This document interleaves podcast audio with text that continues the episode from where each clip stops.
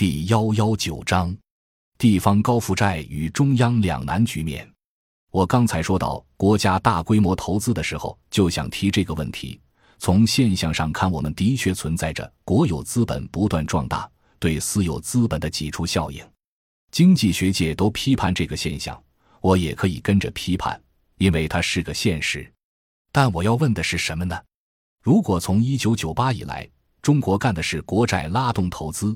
请问这世界上可有任何政府敢于把国债投资，也就是老百姓未来的税收直接交给私人的？美国政府当然可以，因为它是以私人金融资本为主导的国家，它百分之八十七左右的 GDP 来源于以金融资本为中心的服务业，那它当然只能就金融。而中国呢？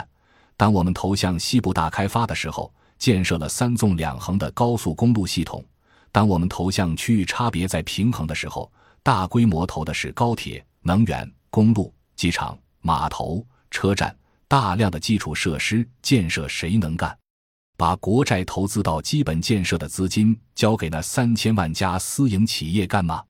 客观上看，这十五年干的是国债投资，当然会出现对私人部门的挤出效应，实现的是大量增加的物质资产。这些公共财产客观上能不能短期回收，能不能近期就有经济回报呢？都不能。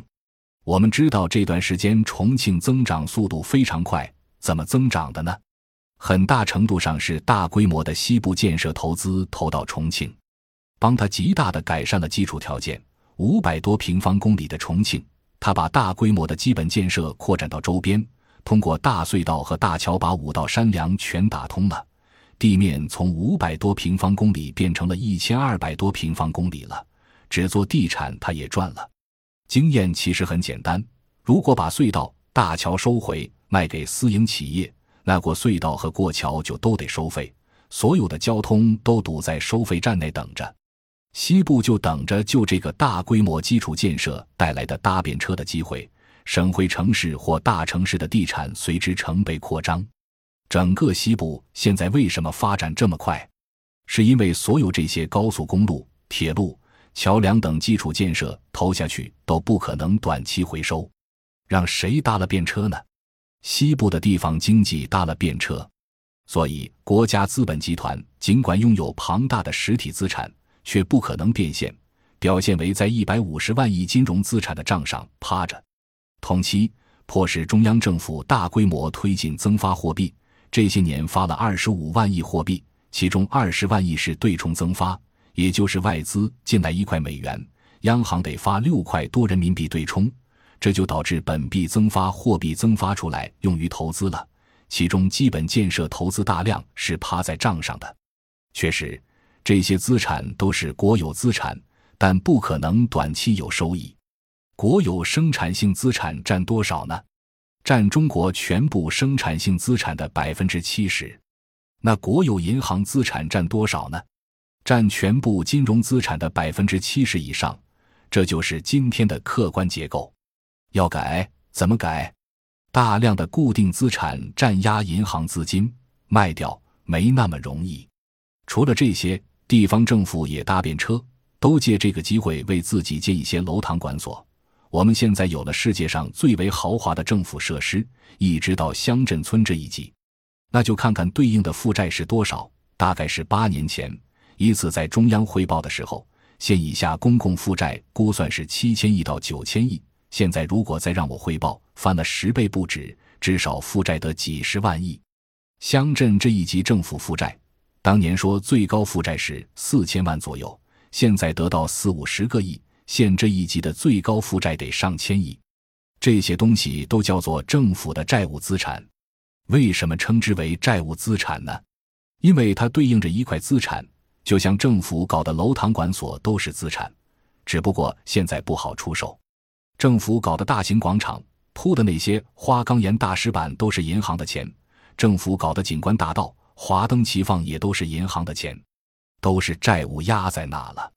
现在为什么很多地方政府狂征滥占土地，并且政府帮房地产商维持房价，尤其是三线以下城市，房价早都维持不住了，政府哪怕贷款也要帮房地产商撑房价。就是因为撑了房价，就是撑了地价。撑了地价之后，还能再缺一块的去银行套现的时候，就可以套到同等的额度。银行套现率百分之七十，那一部分钱过来之前，先把银行利息还上，银行帮政府把旧贷转新贷。这就是中国现在地方债务增加、银行占压条账、土地征战付息这种三角结构的内涵。得明白，我们这么大的经济总量，大部分压在那些钢筋水泥上，压在那些桥梁、高铁、机场、涵洞和大隧道等基本设施上，这些都是沉欠贷款。如果想知道今天中国有多大的不良资产、多大债务规模，不到爆发的那一天，谁都说不清楚。现在爆发的触动点在哪都不知道，说知道的都是猜，但猜也要猜到点上。比如刚才讲两难局面，政府如何继承政治合法性，如何让人民满意，就得除了继续使用投资拉动来解决面临的经济下滑，还得靠深改完成第三大任务：贫富差别再平衡。可是想征收房产税吗？征就意味着全国实现财产透明。官员、知识分子都公开房产，缴纳类进制的房产税。真正想实现透明度，就是征财产税。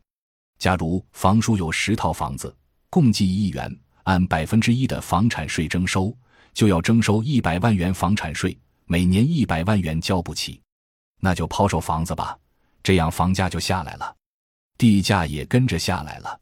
然而这样就平不了账了。地方政府在银行系统的不良资产就暴露了，所以征收房产税这事不仅仅是富人不愿意交，它还牵涉到银行大量的不良资产如何处理。感谢您的收听，本集已经播讲完毕。喜欢请订阅专辑，关注主播主页，更多精彩内容等着你。